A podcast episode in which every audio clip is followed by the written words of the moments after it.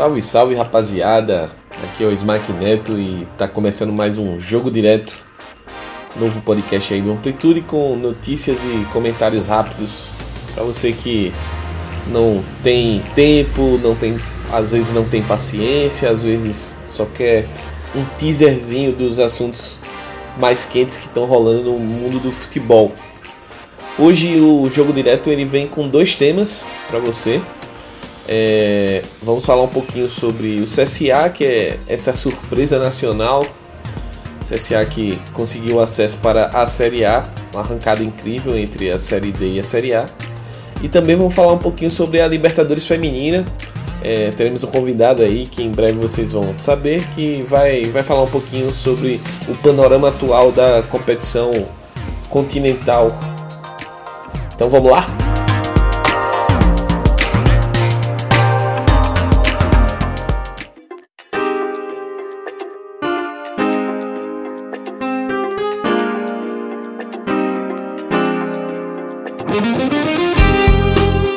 Rapaziada, entrando no primeiro tema, vamos falar um pouquinho sobre o CSA, né? CSA, que é um clube que uh, até 2015 não tinha divisão, um clube que jogou a segunda divisão estadual do Campeonato Alagoano em 2010.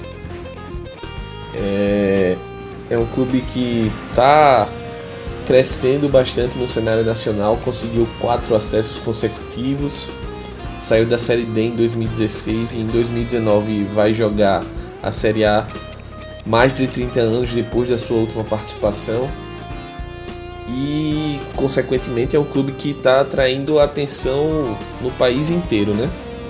A temporada do CSA, ela, ao contrário do que possa parecer, ela foi bastante complicada e ela teve um ponto de virada ali no, no título estadual, na conquista do título estadual, no, na segunda partida que a equipe tinha desvantagem contra o rival, contra o CRB, e acabou vencendo o último jogo por 2 a 0 e ficando com o título estadual. Aquilo ali deu uma, deu uma moral pro elenco, deu uma moral pro grupo. E foi importante para que o começo do campeonato CSA fosse de Série B do CSA fosse forte, fosse é, de muitos resultados bons, o que acabou dando confiança para a equipe acreditar no acesso. Uma equipe que vinha da Série C, que entrou na competição pensando em permanecer, não era o planejamento do clube é, brigar por acesso já nesse ano, mas acabou acontecendo. E agora todo mundo está se perguntando um pouco como é que vai ser o CSA nesse ano, como é que o CSA vai vir para a próxima temporada, quais são os jogadores que o clube pensa em trazer. É, até alguns colegas é, de outros lugares do país me perguntam, por eu ser de Maceió, como é que vai funcionar a dinâmica do CSA para 2019. Então, é, ontem houve ontem, segunda-feira, dia 27, aliás, uh, isso, segunda-feira não, terça-feira, dia 27 de novembro, houve uma coletiva do presidente Rafael Tenório, do diretor de futebol Raimundo Tavares e do técnico Marcelo Cabo. Oficialmente o Marcelo Cabo ainda não renovou o contrato, mas é uma questão de detalhes para renovar. Ele está se reunindo com a diretoria essa semana. Eu acredito que até a próxima quinta-feira deve ser confirmado oficialmente o, o anúncio do cabo para 2019, até porque é, a montagem do elenco do CSA passa pelo Marcelo Cabo, isso ficou claro na coletiva. O, tanto o presidente quanto o diretor de futebol, que é o Raimundo Tavares, que é o presidente do conselho também do, do clube, né? É, eles foram bastante claros no, no sentido de que o Marcelo é peça-chave na montagem do elenco do CSA, é um cara que tem os contatos com clubes de, de outros estados, clubes grandes, tem as portas abertas, como foi dito, então são, são é uma peça fundamental na, no pensar do CSA para a próxima temporada.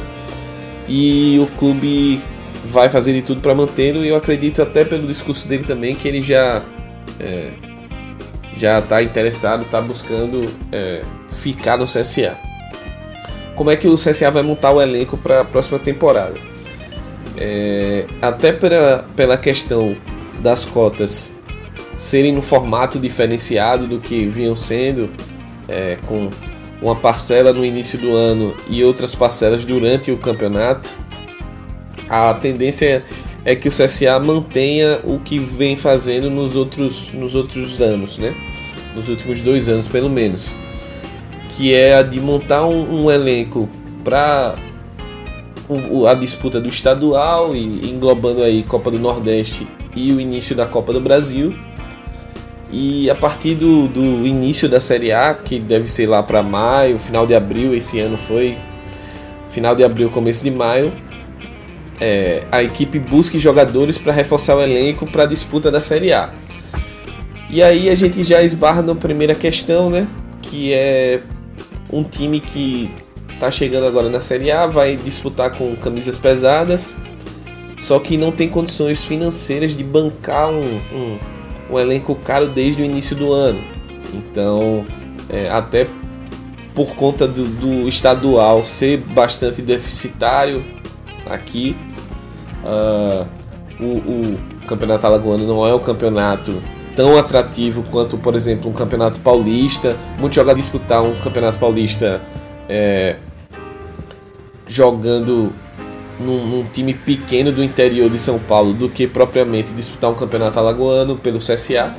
Então acaba que esse, esse elenco acaba sendo formado para a Série A mesmo no, no, no, final, na reta final dos estaduais ali, quando os jogadores estão se liberando e acabam vindo para os clubes que estão na Série A ou até mesmo na Série B. O, o, além da manutenção no cabo, é, é importante que a diretoria também mencionou que vai buscar a renovação de alguns atletas, mas isso está sendo conversado ainda, ainda vai ser avaliado junto com a comissão técnica. Então, para quem é de fora entender, é, o, o, papel do Cabo é muito além do campo e bola. Marcelo Cabo é um cara que tem um, um certo controle, um certo nível de influência nas decisões da direção do futebol. Então, é, ele figura mais ou menos como um manager aqui do, do clube, mas claro que sob a supervisão do, de outros dirigentes e do presidente também. É, a minha preocupação com, com esse tipo de contratação do CSA é que o clube, além de ter passado recentemente por problemas na base, está reformulando a base. Em 2018 é que a equipe voltou a disputar competições de base aqui o clube no caso, mas é, ou seja, não tem, não tem um, um jogadores para ter um, contratos longos, e não, o clube não tem condições disso também.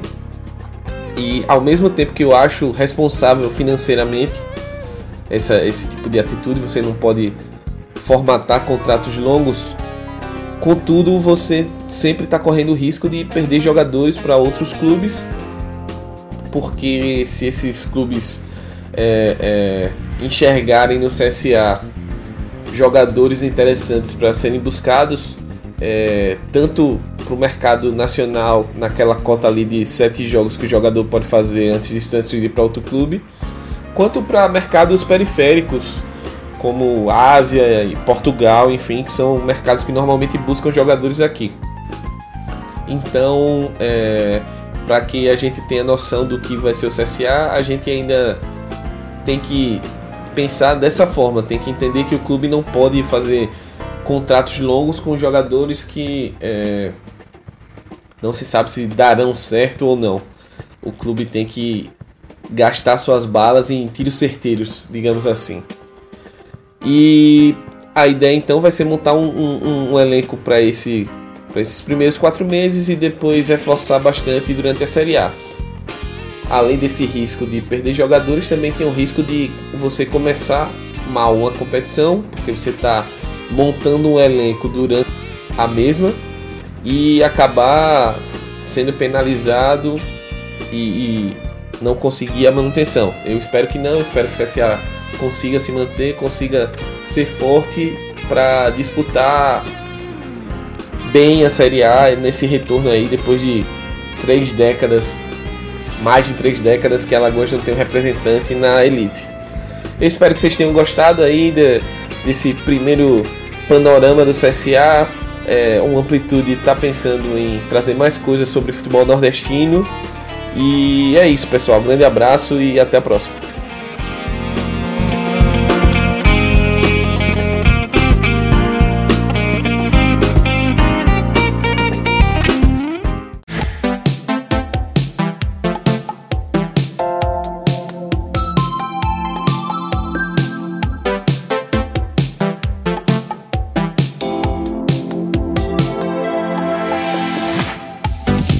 Aqui é o Bruno Bezerra para esse primeiro jogo direto sobre futebol feminino aqui pro Amplitude FC. Vamos bater um papinho sobre essa primeira fase da Libertadores Feminina. Bem, surpresas, acredito que a eliminação do Aldax na primeira fase foi até de certa forma surpreendente. Todo mundo esperava que o Aldax passaria em primeiro no grupo dele. Quem passou foi o Atlético Huila da, da Colômbia. O Aldax perdeu a primeira partida, né? Espanhola por 1 a 0 e o Atlético Ruila fez uma excelente campanha na primeira fase. Só sofreu dois gols, marcou seis, sofreu dois. O Aldax marcou cinco, sofreu um, duas vitórias e uma, uma derrota. Campanha boa, mas não suficiente para passar de fase. Acredito que nesse grupo A a grande surpresa talvez tenha sido o Atlético Ruila, né? Que superou a, a, a, a soberania do Formas Íntimas e conseguiu essa o título colombiano, chegou a, chega na sua primeira Libertadores e se classificou para semif semifinais com boas, boas condições de, quem sabe, chegar a uma, uma grande final. Claro, vai ter pela frente nada mais, nada menos que o Iranduba, né? Jogando em casa e tal, mas vamos ver o que é que, que, é que esse time pode aprontar. Bem, no grupo B, o Santos, avassalador, só sofreu um gol na primeira rodada por Colo-Colo, 13 gols marcados, no, 100% de aproveitamento. O Colo-Colo, que era colocado como principal rival não brasileiro, dos, dos, não das equipes brasileiras, né, fez uma, apesar da derrota na primeira, na primeira rodada, passou com por conta do saldo de gols, né, marcou 10 gols, sofreu 6, sofreu muitos gols até. E o Colo-Colo vai enfrentar novamente o Santos, né? Um, um, na primeira rodada, as duas equipes se enfrentaram, o Santos goleou 4 a 1 Colo-Colo que ganhou a Libertadores em 2012 e o Santos da, da Emily Lima que agora vai chega embalado para essa semifinal, pode chegar novamente uma final continental. Tem plenas condições de chegar e para mim é o grande favorito, é a equipe que mostrou o melhor futebol até agora. E vamos ver o que é que, que, é que esse time pode aprontar, né? O Colo-Colo. Que uma coisa é você jogar na primeira fase, né? Ainda aquela, aquele nervosismo estreia e tudo. E nessa semifinal agora o Santos é evidentemente favorito, mas tudo pode acontecer. Já no grupo C, o Iranduba passou alguns sufocos, mas conseguiu se classificar como primeiro lugar do grupo. Cinco pontos, invicto, né? Um, um empate, uma vitória e dois empates. Ganhou na primeira rodada do Flor de Pátria, do, na Venezuela. Empatou com o Cerro Portem, um jogo jogo muito equilibrado até. Me surpreendeu o Cerro que foi lanterninha do grupo, mas foi uma lanterninha que caiu com cabeça erguida, não, não jogou. O único jogo que o Cerro jogou mal foi justamente o contra o Flor de Pátria. Foi até surpreendente o Flor de Pátria ter, ter ganhado do Cerro, na minha opinião. E o Iranduba que nos conseguiu essa classificação suada, né, praticamente no, nos acréscimos, com o gol da, da Raquel de pênalti, né? o time vinha perdendo pro Air Urquiza até os 111 minutos de jogo, quando a, a, foi marcado o pênalti, um jogo que foi o Iranduba e o Air Urquiza, marcado pela arbitragem muito ruim da, da Silver Rios, do, do Uruguai, deixou bastante a desejar. E o Iranduba conseguiu passar com, como líder do grupo, né? 5 pontos por conta do, do dos gols marcados, né? Marcou cinco gols, o, o marcou só três. E, e agora vai enfrentar o Willa, né? Que fez uma primeira fase muito boa também. O Iranduba tem que prestar atenção que se se não mostrar bom futebol, tem corre sérios riscos diante do Willa. As semifinais vão ser no dia 29, Willa e, e Iranduba, Santos e Colo-Colo, ambas na, na Arena da Amazônia. A grande decisão também na Arena da Amazônia. E é isso. Até agora, destaques que eu gostaria de falar. Andressinha pelo, pelo Iranduba. Tá jogando muita bola, marcando muito, marcou dois belos gols de falta. A Lana e a Brena, no Santos, três gols cada uma, duas, duas excelentes jogadoras. Outra jogadora que eu queria destacar é a, a, a, a La Roquette da Urquiza, também fez um torneio muito bom. A, a Carla Torres, venezuelana do, do Colo-Colo, e a Senha Ruenteu, também do Colo-Colo. A Stable, que é a argentina, mas joga no, no Ruila. E a Raquel que tá fazendo boa Libertadores a, a, a com o, o, o, Iranduba também. Acredito que esses tem, são os meus principais destaques em termos de jogadoras nessa, nessa Libertadores, nessa primeira fase da Libertadores feminina. Agora, mata-mata, semifinais e que vença o melhor.